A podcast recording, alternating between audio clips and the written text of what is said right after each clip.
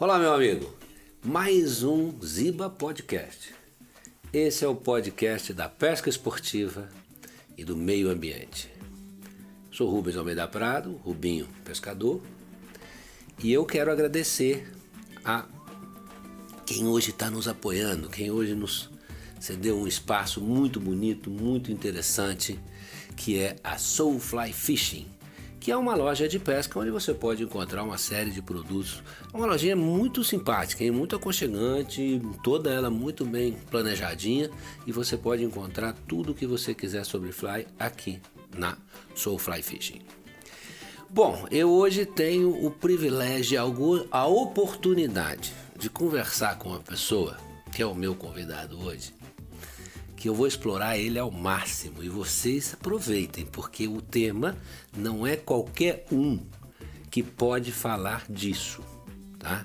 Vocês vão perceber ao longo do tema, tema profundo, tema sério, tema científico do lado mais da ciência, ok? Que está inclusive na moda, mas nós vamos conversar.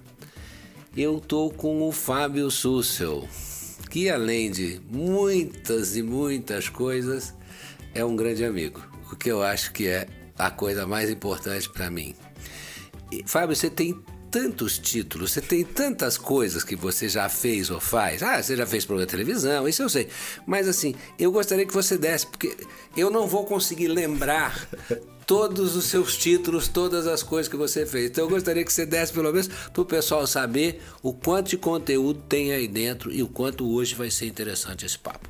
Valeu, Rubinho. Antes de eu falar da minha, da minha formação, gostaria de deixar registrado a baita satisfação que é estar aqui contigo. Eu sou um daqueles que acordava cedo, no início da década de 90, sete e meia da manhã, eu estava lá te assistindo. Tive a oportunidade de conhecer há um tempo atrás, num evento lá na Fiesp, quando eu fiz o lançamento do meu programa Aqua Negócios na Fish uhum. TV. E depois teve um jantar e nesse jantar você me pegou pelo braço, me chamou no canto e me deu umas dicas de ouro, umas dicas importantíssimas para o meu programa que eu estava iniciando.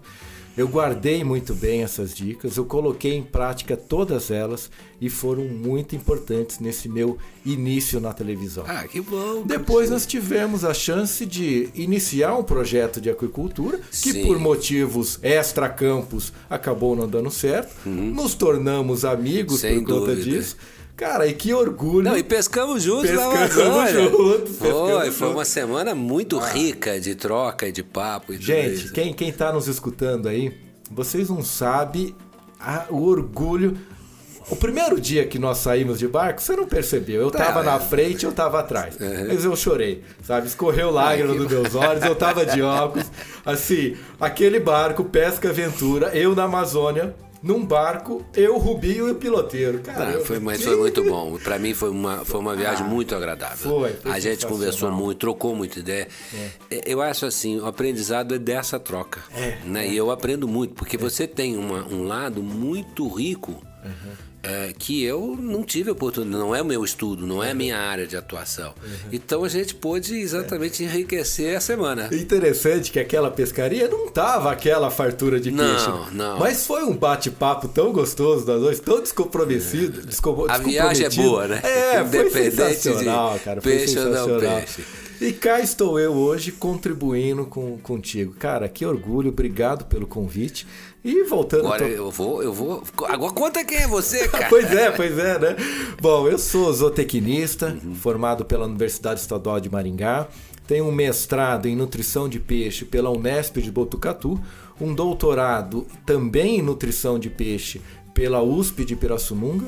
Sou pesquisador científico do Instituto de Pesca de São Paulo, cargo do qual eu me encontro afastado para realmente, para justamente apostar em algumas iniciativas que eu acredito na iniciativa privada. Então eu tenho o direito de me afastar por dois anos, sem vencimentos, obviamente. Que inclusive em agosto vence esse meu prazo. Eu preciso firmar algumas coisas aí que infelizmente não há expectativas no estado, né? A é mensagem que a gente recebe lá é muito clara. Pegou deixa, um período duro também agora. Deixa né? sucatear para acabar. Triste. É isso a pesquisa aqui no estado de São Paulo. Infelizmente, né, eu não, não queria. É, não acho que é o estado de São Paulo, tá? Eu É, acho que pior. é Brasil. É, eu acho isso- que isso é mais infelizmente grave, é é. Brasil. É, É que São Paulo sempre é referência, né? Sim, mas se E- São Paulo tá ruim, você Isso. imagina o resto. Exato, Rubinho. E mas vamos ver. Até lá ainda eu tenho alguns meses para pensar. Uhum. Eu sou apresentador do programa Aqua Negócios da Fish TV, apresentador do canal Vai Aqua do YouTube, que é um canal exclusivo para falar sobre aquicultura, né? E tenho toda uma história aí com produção de organismos aquáticos, que é a minha grande paixão, né? Depois da minha esposa e da minha filha, pesca esportiva e aquicultura Não é a minha grande paixão, né? Bom, então dá pra saber que hoje o papo vai ser sério. É, tem que hoje ser, vai ser né? sério. Sem roteiro, mas com muita responsabilidade, Sim. com muito compromisso. E eu queria começar com uma coisa. Eu já conversei isso algumas vezes com alguns biólogos. Tive a oportunidade de conversar dentro do Ministério da Agricultura, da Pesca, estava lá. Ministério do Meio Ambiente, Uhum. com algumas pessoas, que é um assunto que, eu, a- que a mim me preocupa sobremaneira. Mas eu não vejo da parte dos órgãos eh, federais essa preocupação ambiental, que são esses cruzamentos de peixe que a gente está vendo, feitos de qualquer maneira. Porque eu entendo que o, o tambacu foi um cruzamento planejado. Isso. você pode então aprofundar nisso. Mas hoje eu vejo qualquer espécie com qualquer espécie. As pessoas estão.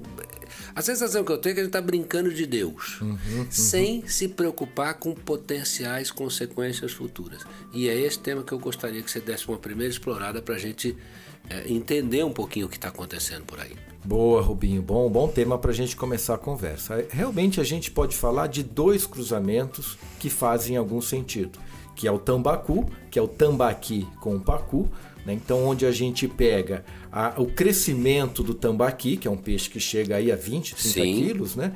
E pega a resistência ao frio do pacu, que é um Tá. peixe da bacia do Pantanal, aonde faz frio. Esse é um paralelo inverno- mais próximo daqui. Exatamente, né? Então a gente acaba tendo um híbrido que tem um potencial para crescimento e é resistente ao frio. Por exemplo, criar o tambaqui puro aqui no Sudeste não dá certo. Ele vai morrer no inverno, Ok. ele vai pegar fungo no inverno. Tanto que tem muito pesca e pague que perde tambaqui de 15, Muito, 20 quilos. muito, muito. Porque ele é sensível para o frio que faz aqui. Então esse cruzamento faz sentido. Um segundo cruzamento que, vai, que faz sentido é o pintado com o cachara. Né? Por quê? Tá. O pintado é um peixe de maior que cresce mais do que o cachara e o macho do pintado libera pouco sêmen. Então se usa a fêmea do pintado, que ela cresce Grande. mais, tá? Que tem maior produção de óvulos, e o macho do cachara, que é bom de sêmen, tá? E é mais fácil de manejar. E também, principalmente, porque a larvicultura desse híbrido é mais fácil do que a larvicultura ou do puro do pintado ou do puro do cachara, né? Então, assim, de cabeça, o que eu lembro de dois cruzamentos que, do ponto de vista zootécnico, fazem algum sentido, são esses dois. Ambos foram trabalhados pelo SEPTA. Isso nasceu no SEPTA, que é um. Ambos nasceram. Sim, todos- É, fala um pouquinho quem é o SEPTA, Ah, porque as sim, pessoas às sim. vezes não, não têm ideia. O SEPTA é, é um órgão de pesquisa federal que está lá em Pirassununga, né? Vizinhos, vizinhos meus lá. Conheço toda a estrutura do SEPTA. Hoje já não é mais SEPTA, hoje é ICMBio, né? Que é o Tá. Instituto é, Chico Mendes. Mas o SEPTA é um órgão de conservação, né, que ele estuda a parte de conservação dos peixes. Então eles não estudam aquicultura. Mas naquela época, isso eu estou falando há, há 20 anos atrás, eles também faziam trabalho de aquicultura. Né? Então nós podemos dizer que o pai dos híbridos é o Paulinho Secarelli, Sim. é o Augusto Senhorini, que são pesquisadores, que, o Geraldão, que, que já Que já já está falecido, que foi isto, isto. Eles foram o pai desses cruzamentos. Eles são os pais desse cruzamento. Mas pensando em cruzamento lógico, em, cru- em cruzamento sério. E proteína, quer dizer, geração de proteína, na Exato, realidade. Esse exato. foi o objetivo. É, e aí, eles, assim, não vou, inocentemente, começaram a difundir a técnica, mas pensando no benefício para peixe de aquicultura. E nesse difundir da técnica, teve uns malucos aí que aprenderam a fazer isso e saíram cruzando tatu com cobra. Né? E, e, e, existe uma, uma lógica nesses cruzamentos, Sim, né? Respeitar a família claro. e tal. Ah, Rubinho, eu sei de história que tentaram cruzar lambari com, com jaú, sabe? Acharam que podiam brincar de Deus realmente, né? Que louco, né? E alguns cruzamentos nasceu alguma coisa. Mas essa coisa não tem lógica nenhuma. Né? Eu vou citar um para você.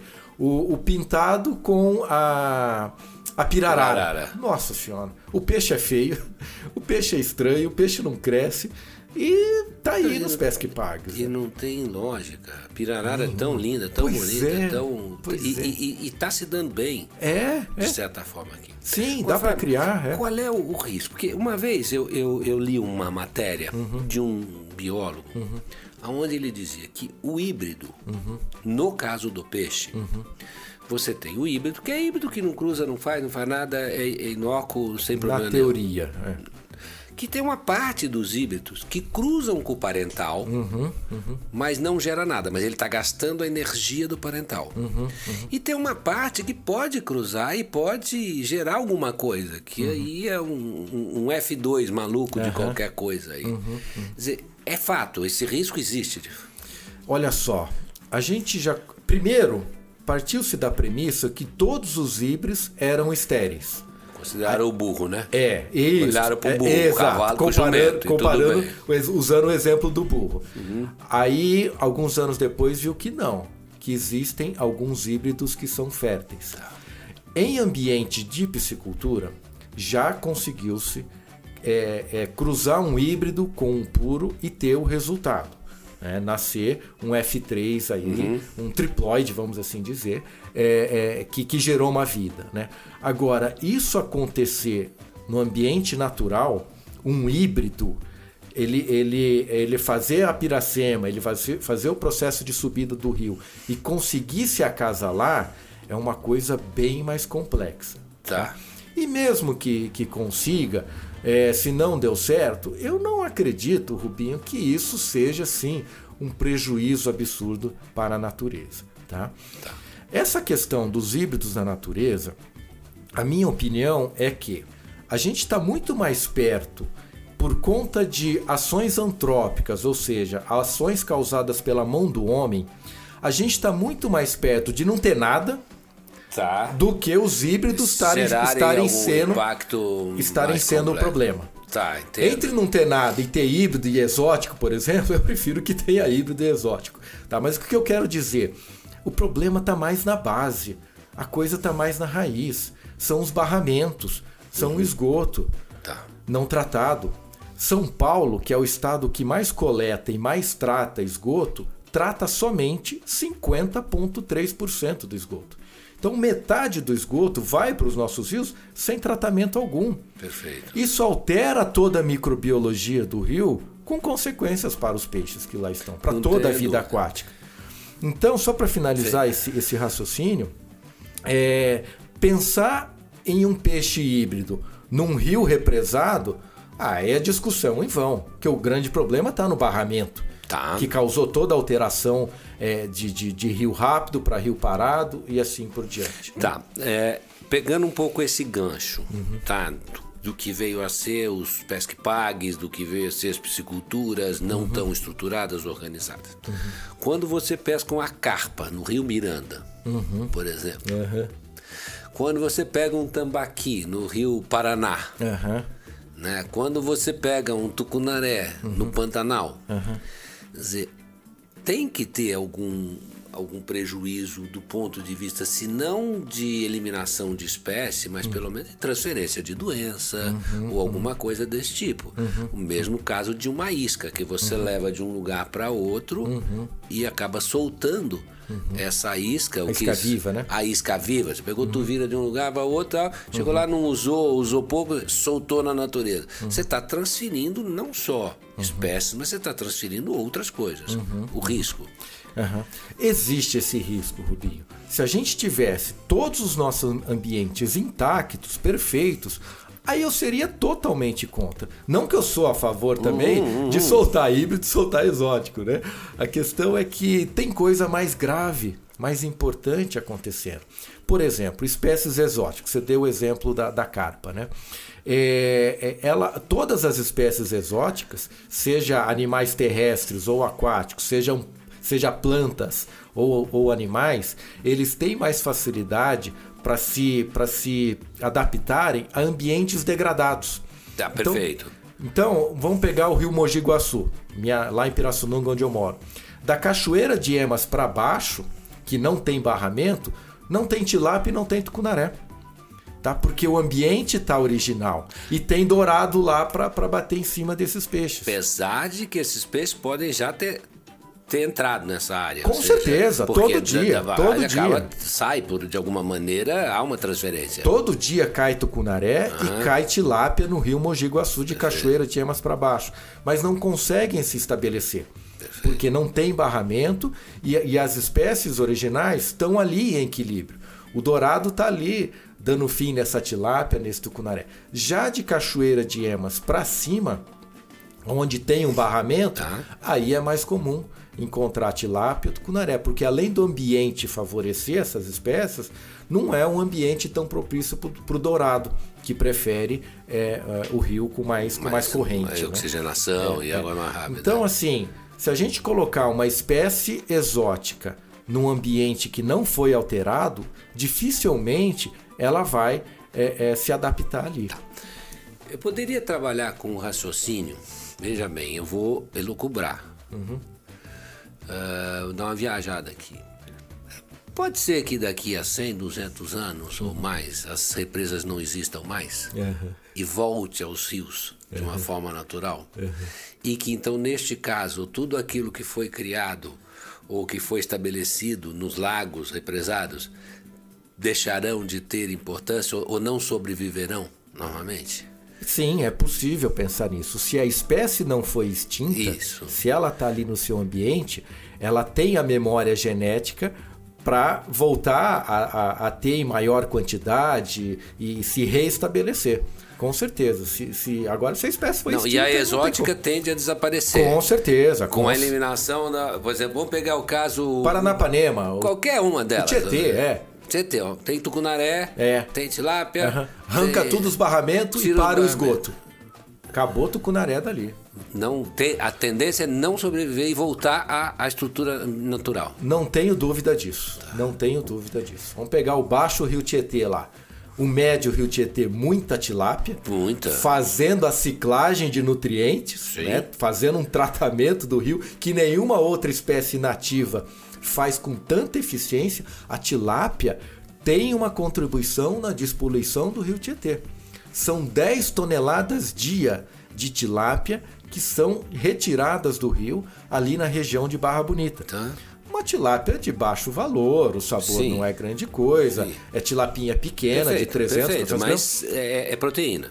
É proteína e que nem, não tem ninguém dando ração para essa tilápia lá. Ela está comendo. Ela está comendo plâncton, ele... comendo matéria orgânica, transformando matéria orgânica em proteína aquática, em proteína animal. Né? E ao retirar essa tilápia do rio, é, é, é, aí que é a contribuição né, de estar de, de tá ajudando nesse processo de, de despoluição do rio Tietê. Uhum.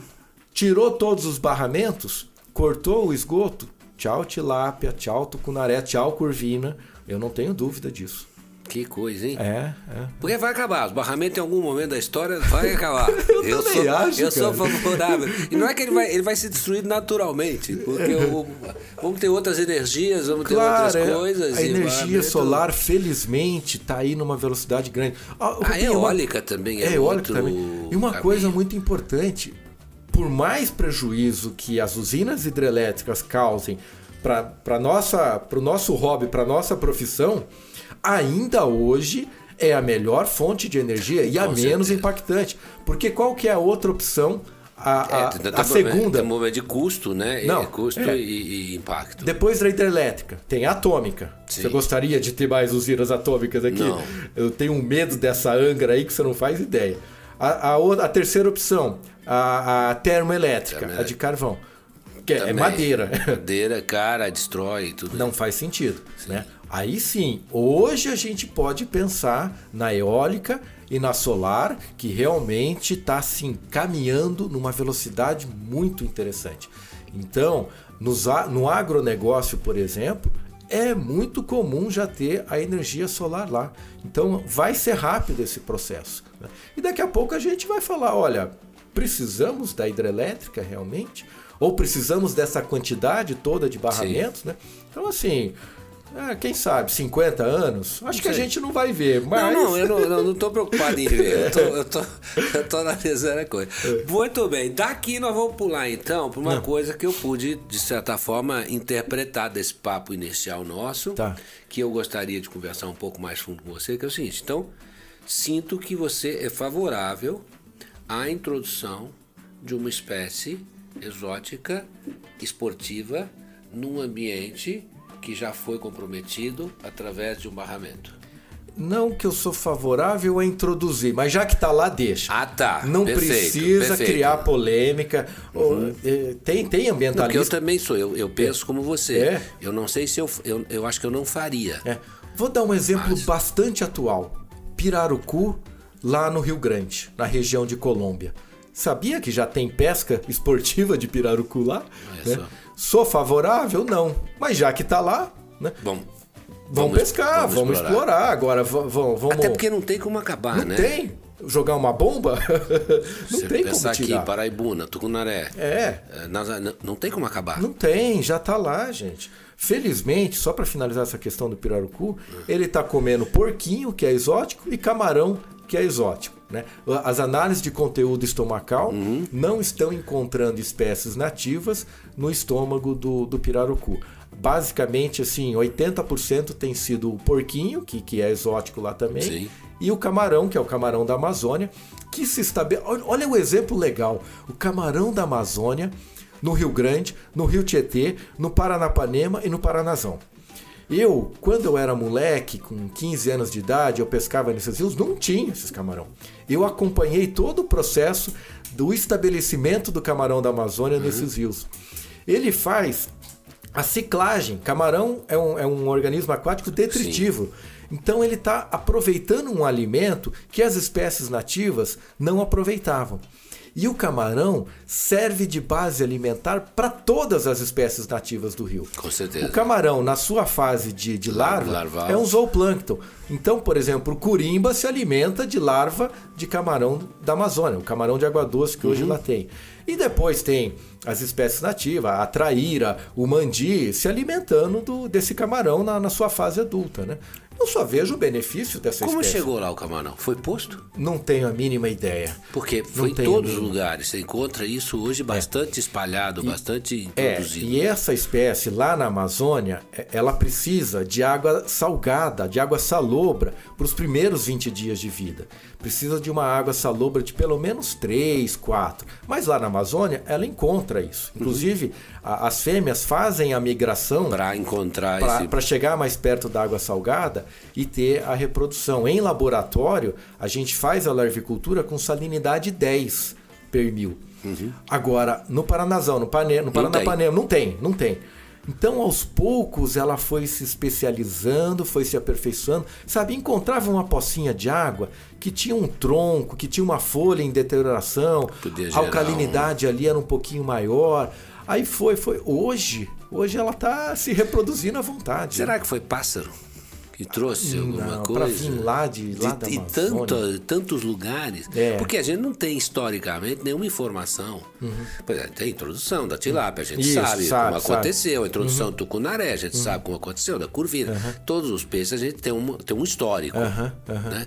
O camarão, nunca ouvi falar de alguém não, que tenha introduzido o camarão nessas é, áreas. Água de lastro de barco. Ah, mas não, não é chega, o caso, não chega, não, não tem é, comunicação. Não é comunicável. Não sei da história, mas vários, várias pesquisas já foram feitas. Se trata do mesmo camarão que tem lá na Amazônia. No Pantanal tem o Macrobrachium pantaneiro, Ah. que é um Macrobrachium, é uma é espécie natural. que é nativa. E, Ok. e lá a gente tem água salgada, né? A Perfeito. gente tem várias lagoas de, de água salgada, água salobra, na Salobra. É. Agora, o Paranapanema, o Paranazão, o Grande, o Tietê, não tem, né? E estão crescendo, Rubinho. No Rio Tietê já tem camarão, é, esse camarão da Amazônia, maior do que se encontra lá na, Amazônia. Mas isso, isso não é raro, a- essa mudança, encontrar um ambiente É. favorável, uma adaptação, e até num período, porque ele encontra uma base de alimento que ninguém está utilizando, Aham. farto, Isto, isto. né? E depois Enquanto que lá no ambiente natural dele ele tem competição. tem competição, É, e aí, é, obviamente, ele briga. sentido. Como você vê, quando você faz a introdução de tilápia num lago, as primeiras crescem. Isto. Na medida em que vai aumentando a população, vai diminuindo o tamanho. Você tem que fazer É, é. despesca para poder ter, ter tamanho. Isso foi muito claro com o tucunaré. Quando ele entrou no Paranapanema, que é onde eu pescava mais, chegou a ter um pico de pesca. No Paranazão também Sim. aconteceu. Aí depois declinou e estabilizou. Né? A população se ajustou. Se ajusta, É, é natural é. isso. Então, hoje não vai aumentar e não vai diminuir, já está ajustado ali. né? E eu peguei muito bem esse pico lá no Paranapanema, que era onde eu pescava mais. né? Uhum. Nossa senhora, pegava 50 tucunaré numa saída, né? Era uma coisa maluca. É, eu peguei na região de Tumbiara, Ah, esse processo legal. todo. É. Pereira Barreto foi assim. Aham. Todas elas, de É, certa é. forma, foi Aí assim. depois se estabiliza, o ambiente se ajusta. É né? natural. Hoje nós estamos vendo um movimento muito interessante de represas, no pessoal começando a, a perceber a oportunidade de explorar essas espécies sob um outro enfoque, que antes era um enfoque, vamos dizer, da pesca comercial e agora está se focando um pouco no turismo. Nós vimos recentemente duas represas aqui em São Paulo aprovarem o defeso do tucunaré Correto. né? Uhum. Isso é, eu acho, na minha visão, bastante interessante do ponto de vista de geração de receita, de renda para a região. Uhum. Né? Como é que você está tá interpretando esses movimentos? Apoio totalmente. Totalmente. Inclusive, eu mandei vídeo pro prefeito lá de, de Paraibuna, né? A pedido de alguns amigos, eu fiz um vídeo falando do meu histórico e dizendo que eu era favorável. É aquela história, peixe, peixe vivo vale muito mais que peixe morto. Com certeza. Não tem, é, isso aí já tá batido, né? E já está lá, né? Já tá lá, não tem como tirar. Então, vamos explorar, vamos ter um olhar mais inteligente sobre o negócio e vamos explorar renda com isso daí. Tá? É, eu sou contra é, pescador profissional. Horas. Isso aí causa impacto. Em qualquer no- lugar, né? Em qualquer Tipo, lugar. Como sou contra qualquer impacto ambiental, de defensivo agrícola, de perda de mata ciliar, que é incontrolável, mas sou contra. É, é. Agora, incentivar o pescador profissional, fomentar isso, como que, assim, olha, dedique-se aqui porque vai aumentar os peixes do rio, você vai ter uma boa renda para sua família, incentive seu filho a ser pescador profissional porque é uma atividade boa. Isso não tem lógica.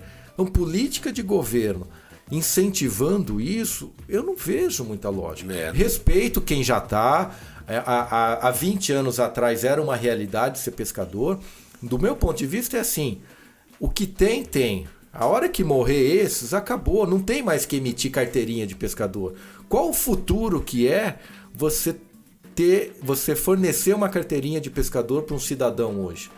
Não tem sentido, né? Não, não- eu não vejo. É. Enquanto que a pesca esportiva Você tem um muito espaço enorme para crescer. Você tem um espaço enorme. É, Eu tenho visto em algumas represas, queria que você abordasse isso um pouquinho, o impacto da pesca de mergulho nas represas. Represas ou rios ou que quer que seja, em água doce. Nós temos um histórico de mergulho em água salgada, né, de caça submarina. Mas na água doce, porque eu tenho visto um estrago. Um estrago. O peixe me parece bastante bobo, ele não, não tem medo de quem está embaixo d'água e ele se permite um ataque do homem violento. Sabe o que mais me espanta nessa pesca? Pessoas esclarecidas. É porque é um nível, né? É um nível elevado. Não estamos falando nem do comercial. É, é. Tem o pescador de arpão, que é o pescador profissional, né? E tem pescador de arpão que é classe média alta, que inclusive tem a, a covardia de mergulhar de cilindro só para matar um peixe e tirar foto. Parece que é um, é um distúrbio mental, É, esse não tipo tem muito coisa. adjetivo para isso. Primeiro porque é proibido. É, é, mas fazem, Por princípio, já é- a lei já não permite. mas usam o E a cilindro, atitude é, posterior é usam o cilindro, mata o peixe, aí esconde o cilindro e tira a foto com, com um jaú de 80 quilos. É. Vai fazer o que com aquele jaú de 80 quilos? Exatamente. Mas é, é interessante. Tem um, um- um fato que eu queria aproveitar e discutir com você. Discutir não, entender o- talvez a razão. Que nós temos o, o- o aquela operação de pesca de tsunami na Bolívia. Que tem dourado. Dourado que o parente dele ou, da mesma família está no Pantanal, que é Bacia do Prata. Isso. E os rios da Bolívia são bacia amazônica. Tem alguma razão para isso ter, ter- ter- Como é que isso aconteceu? É, é, eu não, não domino muito bem essa parte de ter espécies diferentes, né? Mas basicamente nós temos dois ou três dourados, né? Os salminos franciscanos, que é o do São Francisco, que é, é- que é bem diferente, Bem o brasilense, Que é o mais comum, é esse. e esse aí do, do tsunami. Né? Mas esse do tsunami que eu entendo é o mesmo brasiliense. A Então, não ser aquele dourado prateado. É, não, uma- aquele é que outro também. outra espécie. É. completamente Não, diferente. esse, esse ainda há controvérsia se é o brasiliense de lá. Se for, é uma espécie de, de subespécie. Agora, são bacias diferentes, né?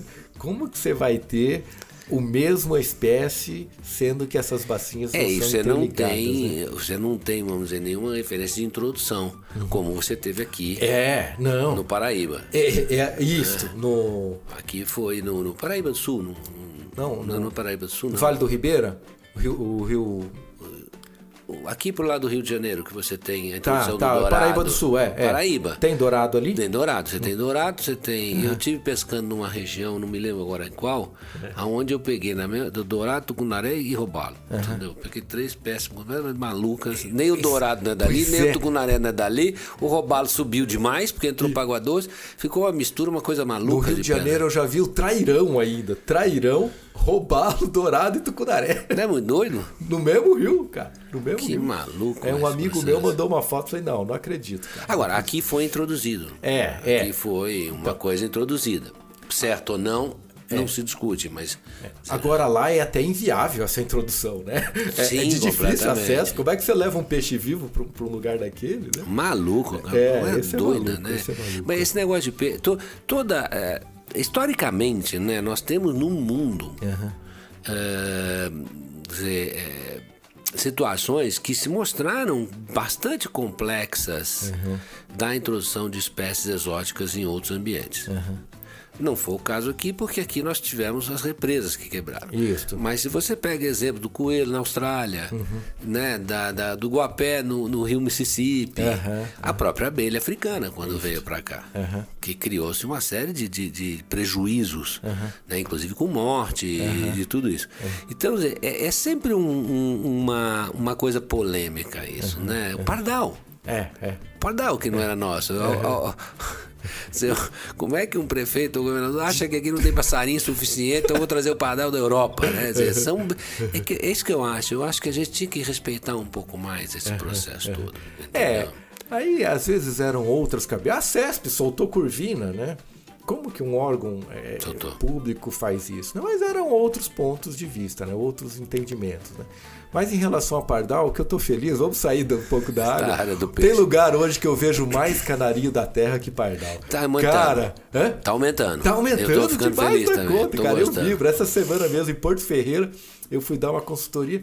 Eu parei e falei, meu, eu tô vendo, sim, 50 canarinhos da terra e não tinha nenhum pardal no meio, né? Eu falei, olha só que joia isso. Não, é legal isso. Ah, é gostoso, velho. Fábio, vamos falar. O Brasil tem um, um processo é, na pesca que são as leis que te permitem dizer, pescar as espécies, algumas não, né? algumas são proibidas ou temporariamente proibidas, mas ele estabelece cota e estabelece tamanho de peixe. Como é que se deu isso? Qual foi, qual foi a metodologia usada para você estabelecer? Ah, esse peixe você pode matar acima de tal tamanho, ou esse não. Quer dizer, como é que foi essa metodologia? E, e, e se a nossa lei não está na hora de ser refletida, de ser refeita, ou pelo menos repensada? Porque eu vejo em alguns países já uma preocupação forte com o turismo e com matrizes, tá certo? Onde se estabelece tamanho mínimo e tamanho máximo. Ou seja, você pode matar num miolo. Aqui ainda não procriou, não, não vamos é, é bebê, não vamos bebezinho, não vamos fazer. Aqui são exemplares que mostraram competência genética, né? Atingiram tamanho, conseguiram sobreviver a uma série de situações e tal e coisa, e é uma matriz de importância genética. Quer dizer, e a gente ainda está, desde que eu comecei, é a mesma, não mudou. Não mudou. Mudou a cota, reduziu a cota. Mas não mudou a lei. Reduziu a cota em quilos, né? Em que é um quilos. outro erro, que é outro erro, que, é- que eu vou falar disso também. Uhum. Bom, a premissa para definir o tamanho da espécie é considerando, conforme os estudos de alguns biólogos, né, aqueles de, de, de escritório e não de campo, né, com todo respeito aos biólogos, né, mas eu me refiro àqueles que não têm uma vivência prática é, nos rios. Né? Então definiu-se o tamanho mínimo quer dizer, o tamanho é o tamanho mínimo, considerando que aquele tamanho, para aquela espécie, ele já se reproduziu pelo menos uma vez na vida. Então vamos pegar o dourado, a medida é 60 centímetros. A fêmea, quer dizer, o macho de 60 centímetros, ele já se reproduziu, reproduziu várias várias, vezes, vezes. porque ele é bem menor do que a fêmea. né? Então ele atinge a maturidade sexual com eh, 40 centímetros, ele já está reproduzindo. né? Agora, então a fêmea de 60 centímetros já se reproduziu pelo menos uma vez. Então pode matar tudo acima de 60 centímetros. O percentual de fêmea É. é muito maior do que o percentual de macho. Exatamente, exatamente. Porque o macho não precisa crescer. É, é. Que Você é um- já começa aí. Você já diminui a quantidade de fêmeas no rio e aumenta absurdamente a quantidade de machos. Entendeu? Então teria que ter uma, uma medida para macho e outra medida para fêmea. Ora, mas como que eu vou saber? É muito fácil no caso do dourado. A, a gente sabe, mas É. eh, de É. uma forma geral a população Ah, é. não vai saber. É, mas se for para fazer uma lei séria, né? é, deveria ter essa instrução. Uma coisa que eu não vejo aqui no Brasil são placas nos principais pontos de pesca indicando qual espécie pode capturar e qual o tamanho. É Não. um investimento muito baixo. Sim, Na tem. Flórida, eu já, já fui da, de Miami para Key West. é, cada ponto de parada de pesca tem uma placa. Tem orientação. Ou tem orientação. Com certeza. Qual espécie pode, o tamanho mínimo, o tamanho máximo e quantos exemplares Você pode você pegar. pode matar. Sim.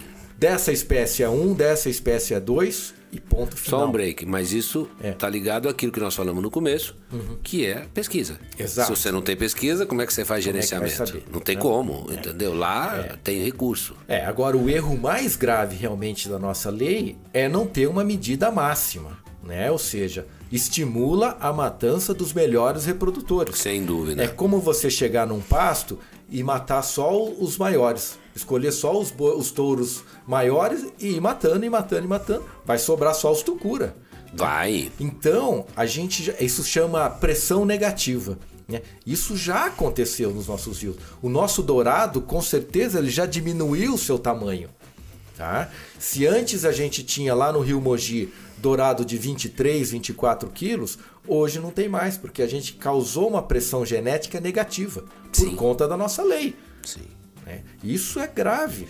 É o que eu É brinco. muito mais grave do que perder tempo discutindo espécie exótica ou espécie híbrida nos nossos rios. né? No meu entendimento, no meu, no meu ponto de É, é vista. o que eu brinco sempre nas palestras quando eu dou o seguinte, se eu pegasse a população e mandasse eliminar todos os seres humanos acima de 1,50m, É, daqui a não sei quantos anos, todo mundo teria abaixo de 1,50m. Exatamente. É evidente. né? Porque você faz uma seleção genética, da Seleção, mesma forma é. que você seleciona Uhum. o que é grande, o que é coisa, qualquer. Né?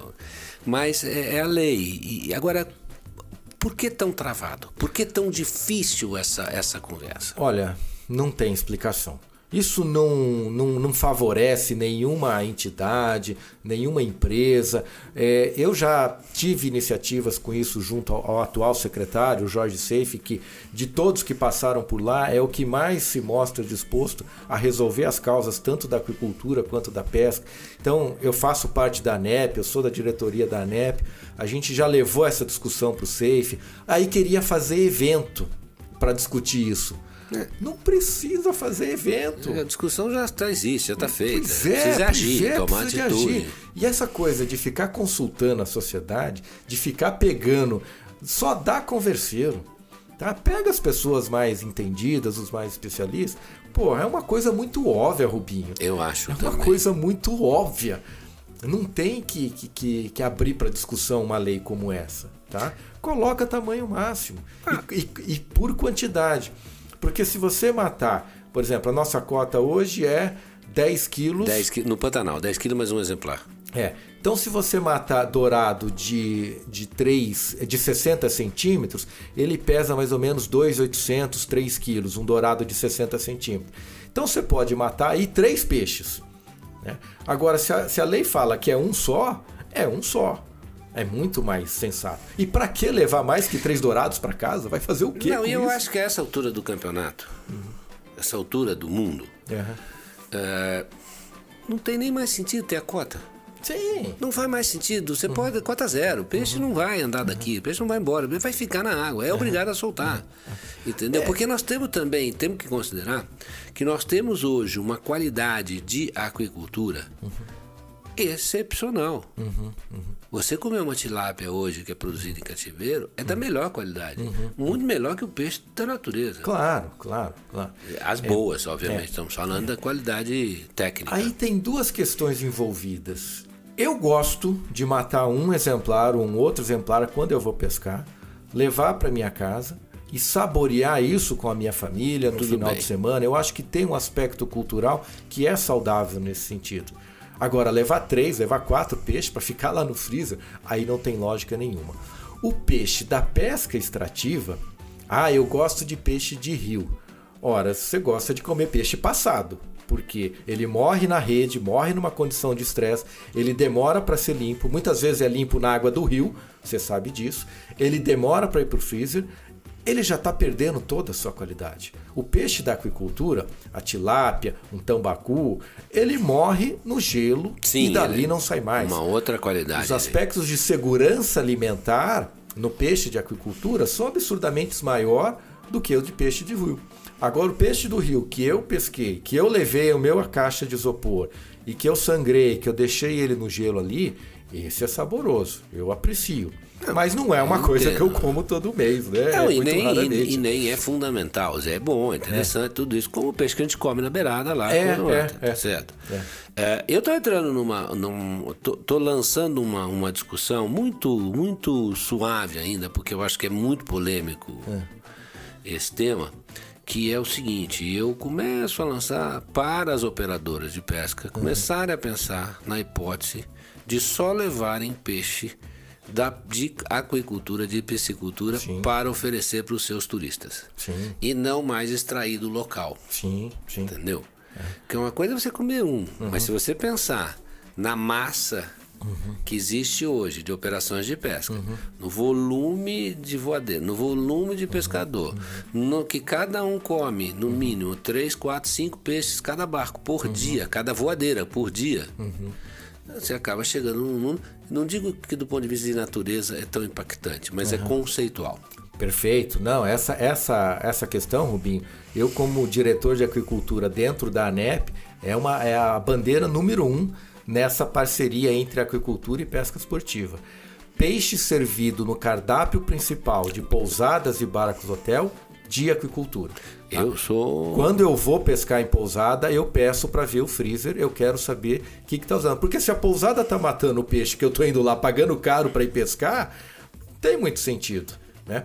Pode matar um peixinho para petiscar no, lá na, antes da janta e tudo? Pode, isso é saudável, é aquilo que eu falei, é gostoso isso, o peixe que você pegou no dia. Agora, o cardápio principal peixe da aquicultura. Ah, mas custa mais. Meu, transfere pro, pro, pro turista. É, aí, aí é questão de cálculo matemático e de você incorporar no seu pacote. entendeu? É, Tem muita é. coisa que você pode economizar para isso. É. Se a pousada perguntar, turista, você quer comer o peixe do rio ou você quer comer o da aquicultura? Vai custar é, 50 reais a mais. Pô, é questão de bom senso, né? É, embora o turista quer comer o da natureza.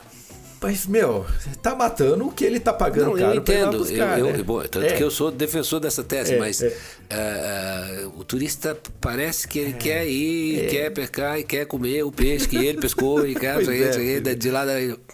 O que é uma bobagem do ponto de vista, porque até você pegar um, um tucunaré hoje Uhum. de uma região, até estava sujeito, por exemplo, nós paramos na É. minha operação, nós paramos de fazer sashimi. Aham, Nós não fazemos mais. Uhum. Porque a gente tem medo, porque a gente já teve Aham. gente que teve problema Pois é, pois é. Em função de verme, em função de algumas coisas nesse sentido. Aham. Que até é um tema que você sugeriu para a gente vir em Pois algum é. momento tratar num, num podcast ou outro, Aham. que são essas doenças eh, que estão se cir- circulando por aí. Né? Zoonoses transmitidas por peixes. Zoonoses transmitidas por peixe. Uhum. E a gente, por exemplo, proibiu.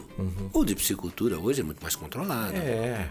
Eu acho que ainda é uma visão antiga da piscicultura, daqueles laguinhos que ficavam atrás do chiqueiro, Aham. entendeu? E que. e, Não, dizer, não existe mais, Hoje você é um cara que tem feito aí um trabalho brilhante, e até interessante você falar um pouquinho de como é que estão avançadas as tecnologias hoje numa piscicultura, até para esse pessoal começar a entender que o peixe tem muito mais qualidade, o peixe dessa, dessa, dessa origem, né? Claro, Rubinha, felizmente, né, as tecnologias que nós usamos hoje na aquicultura são extremamente modernas. Tanto de produção quanto nas rações utilizadas, as técnicas de abate, respeito ao bem-estar. Ah. Tá? Isso tudo já, já é uma coisa considerada na aquicultura. Tá? Abate consciente, né? primeiro insensibiliza no gelo, depois abate. Então tá muito avançada essas tecnologias. Né? Hoje a aquicultura é negócio, é produção profissional de peixe. Como você disse, não existe mais essa produção de fundo de quintal. Criador de peixe não tem mais. Hoje o que nós temos é piscicultor com tecnologia, com software, com despesca automática, arraçoamento automático, enfim, melhoramento genético, isso tudo é uma realidade na nossa atividade. Uhum. Como é que está hoje a produção de proteína, vamos dizer, de peixe vinda de piscicultura, de aquicultura, contra a oferta ah, extrativista, vamos dizer, hoje? Ótimo. Podemos falar tanto de água doce quanto de salgado, não Isso. sei se você tem esses números, É, mas... tem, estatística poder- mundial. Em 2018, nós conseguimos colocar mais peixe da aquicultura do que da pesca extrativa. Então, hoje, mais de 50% do pescado consumido no mundo, quando eu falo pescado, é camarão, é peixe, Sim, sim, é lagosta, é sim. siri, Perfeito, tudo, perfeito. tá? Então, hoje, mais de 50% vem da aquicultura. A pesca extrativa encontra-se estagnada desde a década de 80, enquanto que a aquicultura está isso numa chegou e crescente. passou. E olha só, a pesca extrativa estagnada desde a década de 80, com um aumento no na pressão de captura de 300%. Então, barcos equipados com sonar, com GPS, com redes mais altas, as engenharias de pesca aumentaram absurdamente, barco com fábrica de gelo, tem atum que já chega na latinha, com fábrica de Perfeito. latinha dentro do navio. né? Então isso é pressão de captura, aumentou 300%, mas a quantidade capturada se manteve a mesma. Tá. Tá? Não tem mais da onde tirar peixe dos nossos oceanos. É isso. Agora, a pesca continental é muito fraca. A única pesca que é considerável é que existe lá na Amazônia, tá? E alguma coisinha no Rio São Francisco que também Mas é, já não dá mais. É, não tem mais. Mas Rubinho, do Rio São Francisco para baixo aqui, não tem lógica a pesca continental, não tem peixe para isso. Né? Ainda não tem volume, não dá para atender. Não dá para atender. O cara não tem uma vida digna vivendo da pesca, né? Aí o que, que ele faz? Vai pescar na Piracema. Vai pescar no período de defeso, né? Aí que isso sim é grave, isso sim merece uma grande discussão, né? E é interessante porque mesmo não tendo volume de pesca para sustentar o comércio, Uhum. você tem o pouco que se é feito Uhum. é muito impactante. Muito importante. Numa represa como É, dessas que exato, nós temos exato. aqui. O pouco que é feito já impacta. Olha que maluco. não é suficiente para dar uma renda digna para quem é pescador profissional, uhum. para quem tem a aposentadoria garantida lá e tudo, e faz um estrago grande nos nossos rios. Né? Pescador profissional não pesca fora do período de defesa, porque não pega nada. Sim. Ele deixa para pescar na Piracema. Porque daí ele estoca, aí ele consegue pegar a quantidade. É assunto polêmico, é complicado falar isso, mas poxa, essa é a realidade, é o que eu vejo. É o que eu vejo no Miranda, é o que eu vejo no Aquidauana, é o que eu vejo no Mogi, aqui em Pirassununga, é, no Paranazão, é assim. Então. Você é conseguiu sentir nesse período que nós estamos vivendo, que é trágico, que é triste, que é impactante do ponto de vista das perdas de pessoas conhecidas e tudo isso, aí mais de 400 mil pessoas aí já uhum. vai passar disso. O, a natureza respondendo positivamente? Eu Foi acho perceptível? ou, eu tenho impressão, mas eu não ah. tenho um, um dado é, é. Pro, probatório, vamos dizer disso. Ah, eu também creio que sim. Também não tenho dado oficial, mas a natureza se beneficiou sim por conta dessa pandemia. Né? Eu acho que diminuiu, diminuiu a, pressão. pressão. de pesca, pressão de caça. É, eu vejo ali, mais uma vez citando Cachoeira de Emas, né? as capivaras elas não, não passeavam na prainha de Cachoeira de Emas, porque tinha iluminação, tinha movimento de gente. Né? Aí, por conta da pandemia, a, a, famílias de capivara ali na, na Cachoeira de Emas, porque é um ambiente agradável, é uma prainha, tem capim e tudo. Né? Então, eu não tenho dúvidas que foi positivo para o meio ambiente, né? Ah, é, é, é, as pessoas ficaram mais em casa, né? Então, acabou que, de certa forma, é, é, é foi positivo sim. Mas não tem números para confirmar isso, né? Vamos sair agora um pouco, vamos relaxar um pouquinho do científico, né? porque, ufa, a gente tem que refletir muito, porque quando a gente fala de, desses temas são todos polêmicos, são todos que existem né, opiniões contrárias, uhum. mas que levam a uma reflexão, uhum. uma reflexão forte. Vamos falar de pesca, vamos, vamos andar um pouquinho. Vai ter o peixe mais divertido e, e, e, e, que história bonita você tem, que lembrança bonita você tem. Ai, ai, ai, são tantas lembranças boas, Rubinho. Mas eu acho que o dourado ele é fascinante, né? A pegada que, que, ele, que ele dá é o único peixe. Ah, quer dizer, os peixes de couro também, mas o dourado você tem que esperar o momento certo de fisgar e, e, e esperar e dando vara e dando ponta de vara. Então, quando ele rela na isca, o coração dispara. Aí são aqueles 3 segundos, 4, 5 segundos que o coração vem na boca e ele tomando ponta de vara, você, não, ele tá ajeitando, tá ajeitando. Aí quando você bate ferra, é sensacional. E depois a pulada, o pulo que ele dá é outra coisa assim que é indescritível. Só quem já praticou. A, a pancada do tucunaré numa isca de hélice é legal? É. Mas é muito rápido, né? É. Os quatro segundos ali de você preparar uma, uma fisgada de dourado. Ah, isso, isso é. Tá, tá me lembrando, eu fiz outro dia um videozinho sobre anzol, é. o anzol J e o anzol circular. Sim. E eu estava dizendo que o anzol circular é muito interessante do ponto de vista de saúde para o peixe. Ele, ele é mais difícil do peixe engolir isso, isso. e de ir para o estômago e tal, coisa, tal, tal, tal, tal, tal, sei que. Mas que afisga. Você ter um peixe descendo e é. você ter que tomar a decisão que momento você vai fisgar, que no J você precisa fisgar. Isso, né? isso. No, no circular não. Não, é. Dizer, aquele momento é de uma emoção. É, dizer, é agora, é hora, é hora, é hora, é hora, é hora, é hora. Quer dizer, isso é arrepiante, isso é, é muito legal. É, então eu acho é. que é o que eu disse, ambos são interessantes. Dizer, cada um tem seu momento, Exato. cada um tem sua estrutura, Exato. né, com a sua característica. Uhum. Mas estão aqui para vocês experimentem os dois, que vale a pena. Pois é. Que vai valer é. a pena, né? Eu já usei o circular pensando nesse benefício já bati, já fisguei e deu certo, sabe? Já estava fisgado. É, pois é, acha. pois é, já tinha começado. já ali. tava, é. já tava na porta. Ah, mas eu, eu não vejo graça. Se eu não fisgar um dourado, principalmente, é, ah, não, não consigo ver. Eu acho que tem que dar uma batida. É, é muito emocionante isso, é. essa, essa decisão. Eu, eu, tenho momentos que eu acho que o circular tem uma. Um, um você também deixar o peixe uhum. correr com ele, é, você imaginar a posição que você fisga na isca, para que a hora que ele vira a isca na boca, é, o anzol acheitar na posição, você deixar pesar, deixar pesar, É. e aí levantar e começar a trabalhar. Mesmo que. São situações, eu acho que, que todas, são, todas são divertidas. É, é. Todas são gostosas de fazer, né? Agora, quando eu uso muito o circular com pescador, que às vezes está iniciando. Isso, isso. Entendeu? Para ele ter prazer, ter emoção, aprender a fisgar sem perder o peixe, porque Isso, isso. eu não, espera um pouco, espera um pouquinho, espera um pouquinho. Agora fisga. É, Já tá fisgado. É, mas é, é, importante é. para ele aprender, faz parte de um aprendizado. É, é. Porque não é fácil fisgar bem. Não, tem espécies Não que... é fácil. É, Quer dizer, a fisgada é um momento técnico que eu diria bastante relevante. É onde se perde muito peixe. Né? E eu acho que vale um treino, vale, Vale, um treino. vale O sim, treino vale circular permite isso. Uhum. Temos tempo ainda para falar do período de defeso? É, temos alguma coisa aí com uns 5 minutos, 6 minutos, dá tempo. É, você, Eu é. não te interrompo, Tá, prometo. tá. É, rapidinho, Rubinho, eu acho que é importante, é um assunto que eu domino, né? E que eu acho que os pescadores ficam com dúvida a respeito disso. Quer encontrar peixe ovado, né? Peixe fêmea com óvulos na barriga depois do período de defeso Tá, ou antes. tá né? ok. Gente, não tem nada de errado nisso.